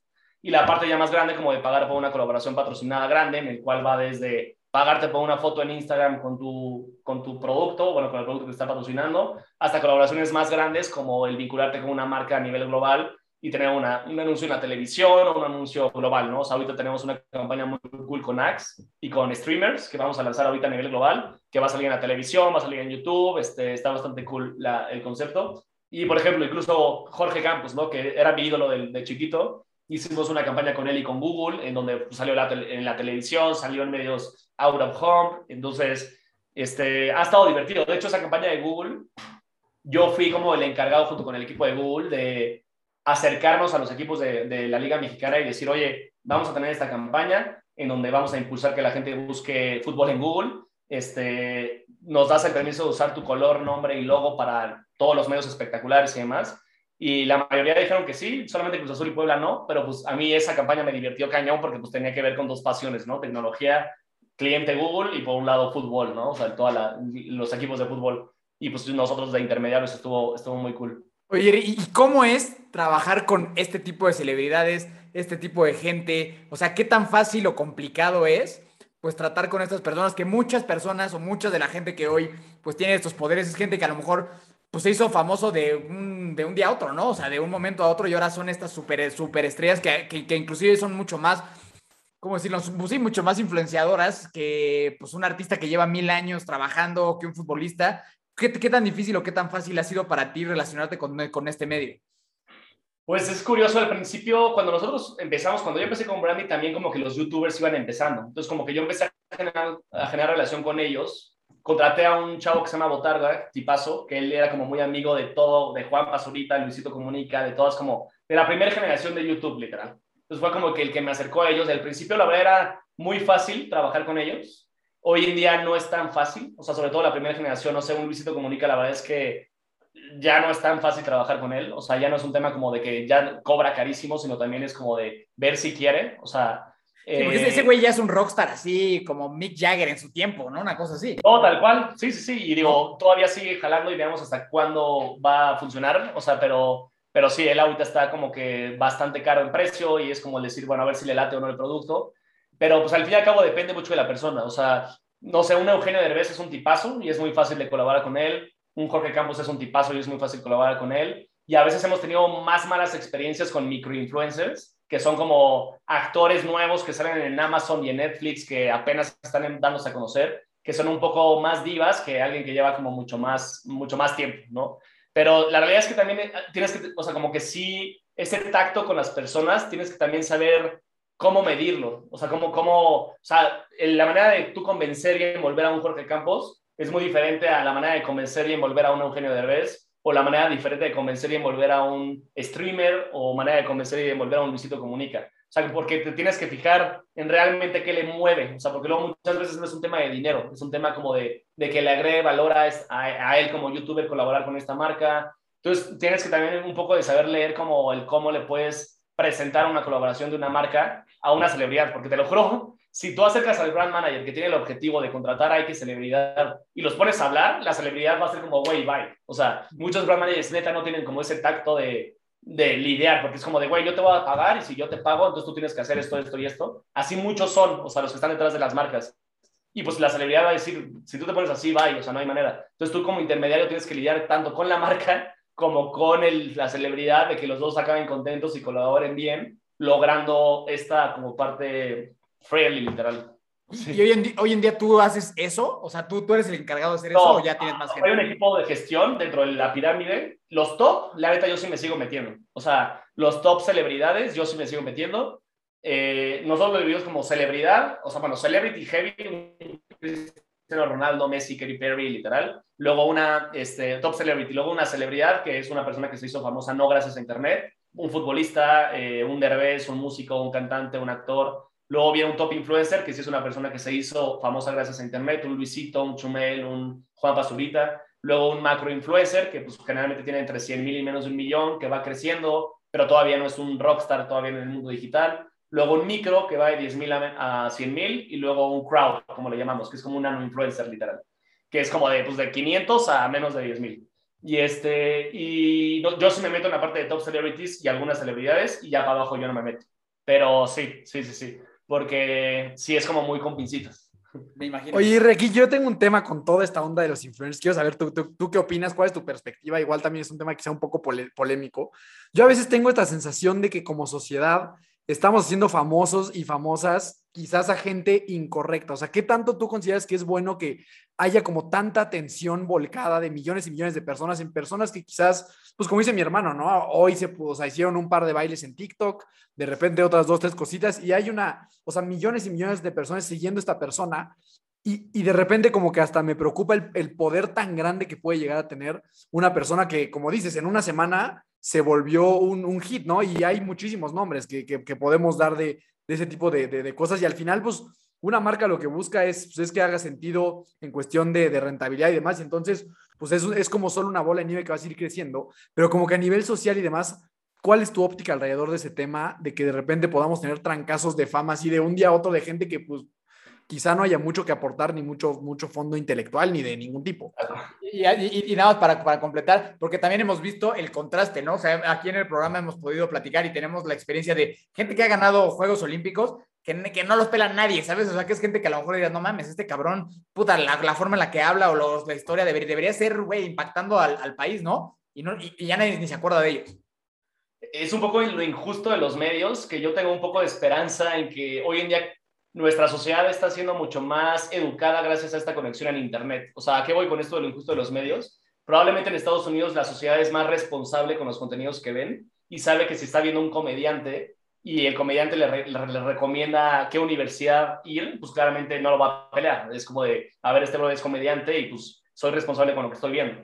Pero acá en México crecimos en una sociedad en donde Televisa controlaba los medios y donde Sabadazo era el hit y probablemente, o sea, o sea, sí, Shark Tank probablemente no era tan popular, digo, ahorita ya por la pandemia ya se hizo como más popular, pero, pero o sea, eso pasa yo que por eso con los primeros youtubers no eran doctores, eran eh, Wherever Tomorrow, era gente comediante, era Alex Stretchy, eran desmadrosos, eran tal que realmente pues sí fueron generando como audiencia puberta, porque los pubertos eran los que estaban en internet y no la gente más grande, pero hoy en día yo creo que ya hay mucho más audiencia en internet y también hay como muchas más tipos de creadores. Ahorita en TikTok hay muchos doctores TikTokers, literal, ¿no? Que ahí ya podemos ahora sí como dividir, ok, los influencers doctores, los influencers emprendedores, los influencers de tal, de tal, de tal, de tal.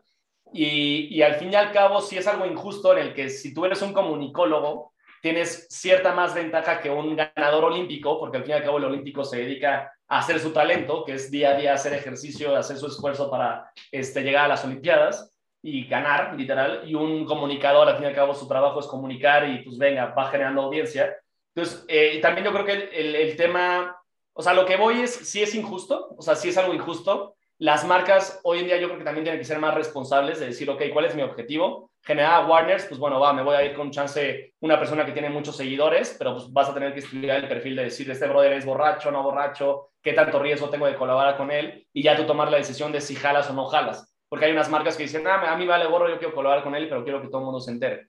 Entonces, yo creo que va, va más del lado como de la responsabilidad de la marca y también de nosotros como consumidores de contenido, de ser responsables de lo que estamos viendo y qué tomamos y qué no tomamos de ellos. Y la otra también es que yo creo que ya llegamos a un punto en donde todos estos olímpicos, futbolistas y demás, ya van el valor de que es importante, de, pues no solamente ser olímpico, sino de generar contenido para que el mundo te conozca y generar esta audiencia de decir, wow, ganó una medalla de oro, ¿no? Y tener como un alguien que te ayude a crecer tus redes o un alguien que te ayude como a esta parte de hacer tu imagen digital, porque al fin y al cabo, pues es lo que te da a conocer, ¿no? Y, es como los nuevos medios de comunicación. Y lo podemos ver incluso hacia atrás, o sea, el fútbol antes no tenía patrocinios, era muy amateur, no generabas dinero, llegó a la televisión y pues empezó a tener como, como era el único medio, pues empezó a tener más popularidad el futbolista, porque la gente nada más veía al futbolista, entonces la gente conocía al futbolista porque lo veía en la televisión, y pues aquí en las redes sociales también, pero la ventaja y desventaja es que la ventaja es que tú puedes hacer tu propio medio, tú con tu celular es tu propio medio de comunicación, y la desventaja es que si no lo haces, pues no te vas a dar a conocer y la gente no va a saber que pues, ganaste una medalla olímpica, ¿no? Porque entonces es como pues, pros y contras y demás, pero sí. Sí, es que es, es, un, es, un, mundo muy interesante porque si yo me cuestiono eso, ¿no? O sea, ¿qué tan sano es que Kim Kardashian tenga tantos millones de seguidores, ¿sabes? O sea, como que verdaderamente tan sano para la sociedad es eso y, o, qué tan peligroso también puede llegar a ser, ¿sabes? Es como, como algo medio, medio complejo de, de ¿sabes?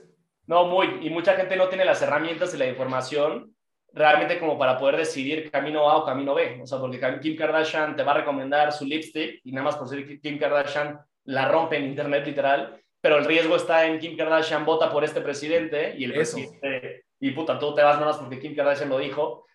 Eh, ahí yo creo que sí es, o sea, el miedo, ¿no? De que pues, la gente que está recibiendo ese contenido eh, pueda irse por una decisión, pues, que no sea la mejor, literal. Pero a ver qué piensan ustedes sobre este que voy a decir este, yo, pero que me, que me parece relativamente justo y creo que lo maneja bien. Digo, tú eres el experto en esto, mi Jerry, pero creo que sí es justo que Cristiano Ronaldo sea el cabrón con más seguidores de Instagram. O sea, me, me parece que sí es justo. Sí, sí, sí. Es un, es un güey que es muy disciplinado, es muy constante con lo que dice y con lo que hace. Este, y pues sí, es el, creo que después de Instagram es la cuenta con más seguidores.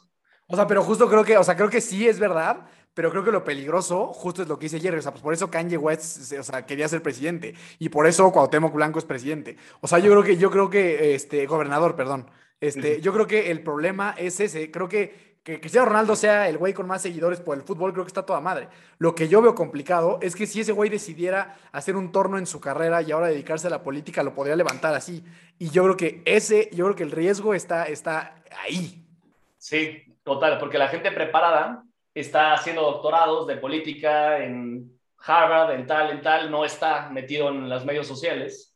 pero creo que ahí el, foco rojo es decir, pues tú, brother, doctorado, ve y genera contenido en redes sociales para darte a conocer, porque al fin y al cabo tienes que hacer venta y política y tienes que estar ahí en los medios, literal. Y Sí, creo, que o sea, después de todo esto que hemos platicado, también es una invitación para la gente como empezar a venderse, ¿no? O sea, como que empezar a entender Ajá. que tenemos que hacer eso todos, ¿no? Independientemente si tú eres doctor, este, atleta olímpico o lo que sea, ¿no?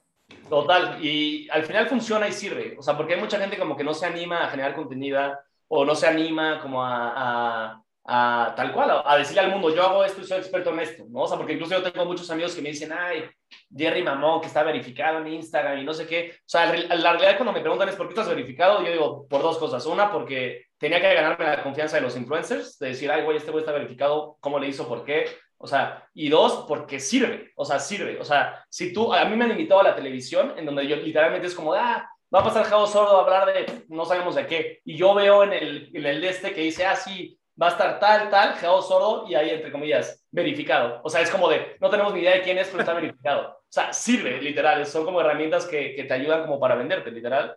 Hagas lo que hagas. O sea, y, y creo que un doctor, chance en Twitter, puede compartir artículos, este, o sea, aprovechar los distintos formatos que existen en redes sociales y simplemente estar en Google. O sea, porque hoy en día también la- las, las empresas, no solamente los, los güeyes que hacen casting para una película se meten a ver cuántos seguidores tienes en Instagram para las actrices, sino la gente de recursos humanos también ya se mete a tu LinkedIn y ve qué tan pimpeado está tu LinkedIn y te met- se mete en Google a ver si no has estado en, en el- la cárcel, no sé, ¿sabes? O sea, el- el- la imagen digital ya sí funciona y si no estás, pues tienes menos herramientas que tu competencia.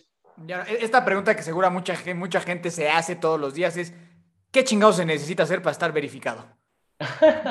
Depende en, qué, depende en qué red social, pero yo les voy a pasar como el tip que a mí me funcionó. O sea, yo en Twitter, lo primero es, eh, todo es como un tema de borreguismo, literal. O sea, incluso las redes sociales son borregas entre ellos. O sea, ahorita que acaba de llegar TikTok a México, nosotros somos partners de TikTok y casi, casi nos dijeron, tú mándame eh, cuentas de influencers que estén verificados en otra red social y yo se los verifico en TikTok. No tengo ni idea de quiénes son, nosotros somos chinos, tú nada más mándame el link y lo verifico, ¿no? Entonces es un borreguismo entre las redes sociales tal cual, en donde si al menos en una red social estás verificado, probablemente en las otras te van a verificar.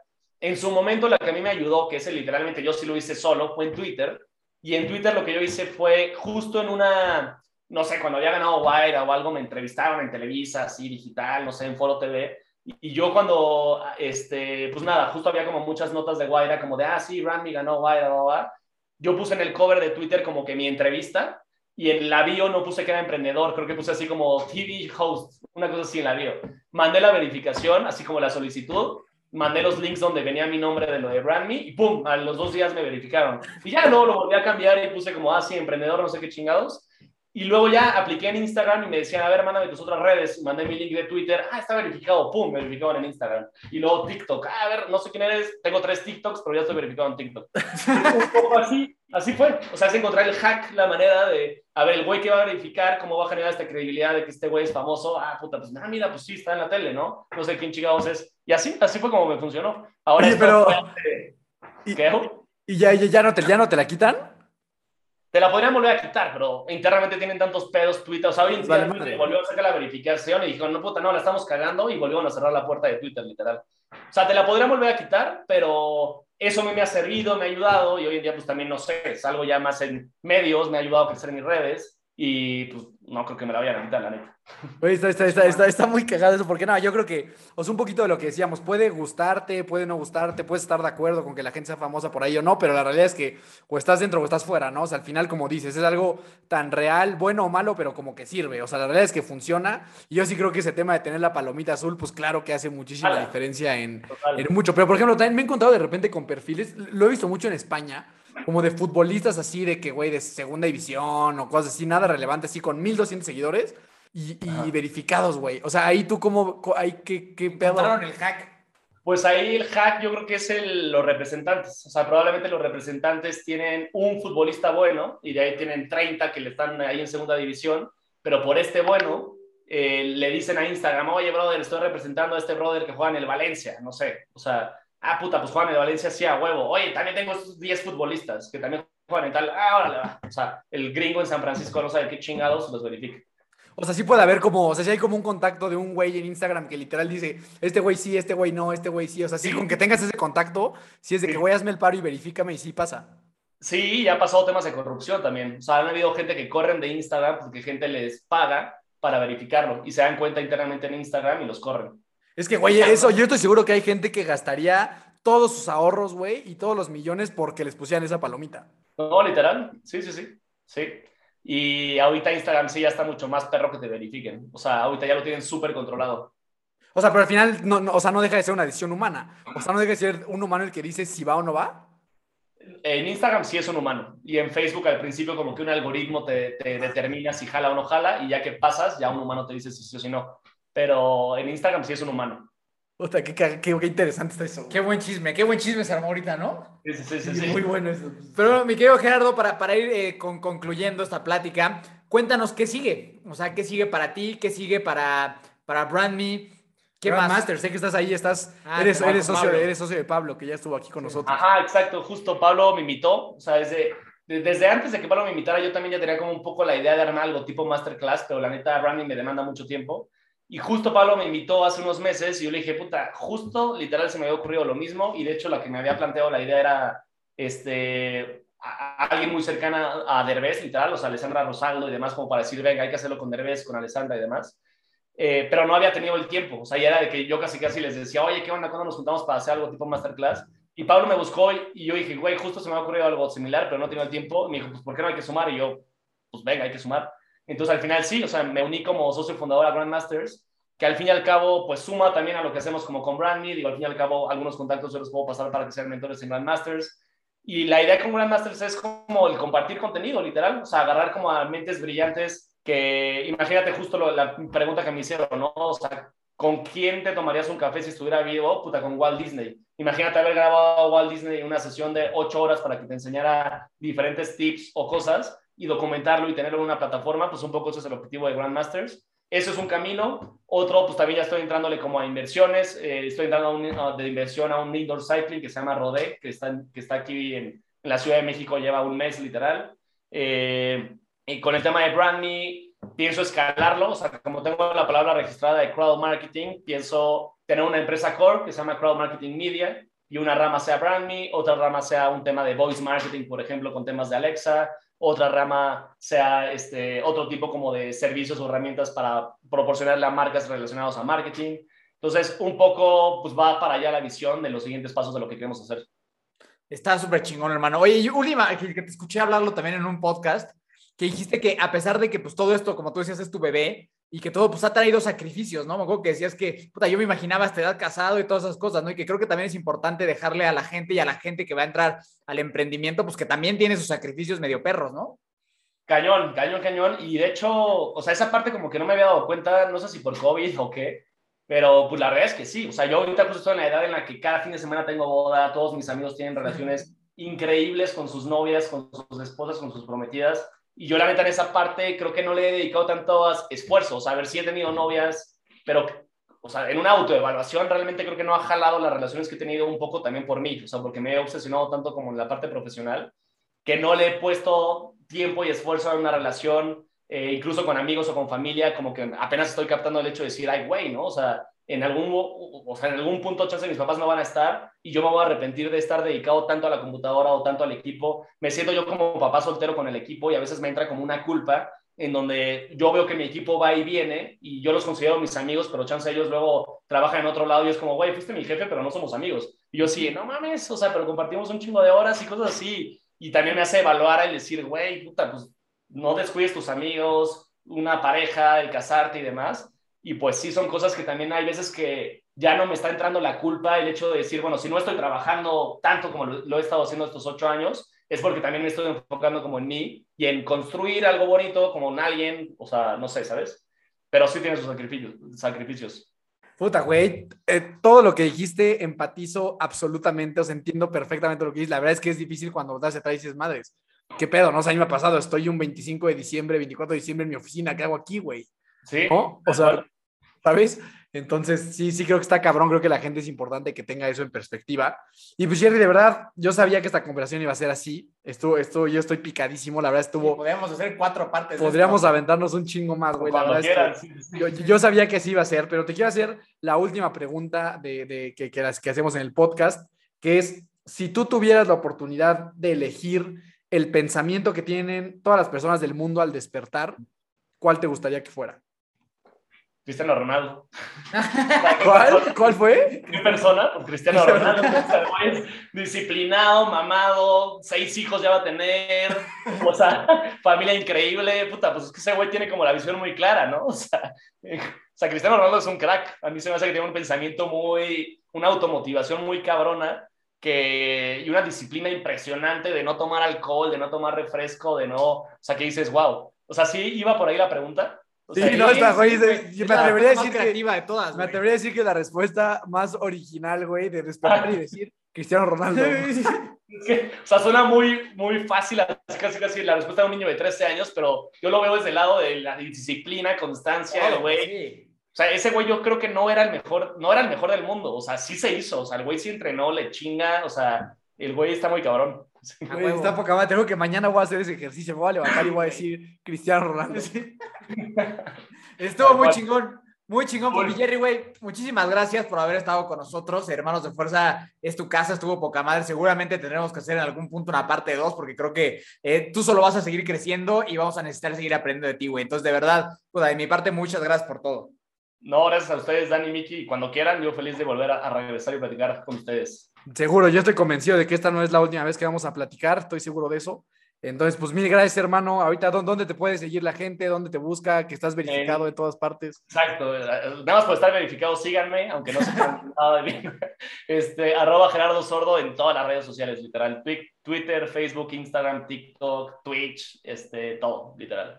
Bien, entonces, y de ahí mismo se pueden jalar a, a Brand Me y a todo lo demás, ¿no? Ajá, brandme es brandme.com.mx, brandme.mx, brandme.la, como quieran, pongan brandme en Google y lo que salga, este, se pueden registrar como creadores de contenido, hay, hay herramientas gratuitas donde pueden ver cuánto cobrar por tweet o post en Instagram, entre otras cosas, eh, y pues ahí me pueden contactar sin problema. Toda madre. Buenísimo, Jerry. De verdad, qué chingona conversación la que tuvimos. Insisto, estoy seguro que no será la última. Ahí me pueden encontrar como Daniel Torres con dos O's. Yo no estoy verificado, pero ya aquí ya vi, ya vi, Nos ya, ya, ya vi quién me va a sacar la verificación. Exacto. Y pues nada, hermano, de verdad, mil gracias. No, gracias a ustedes.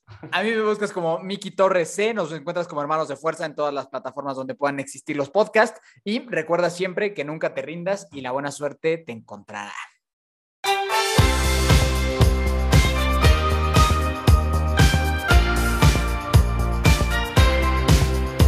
Na na na na. Na na na na. Hey hey hey. Adiós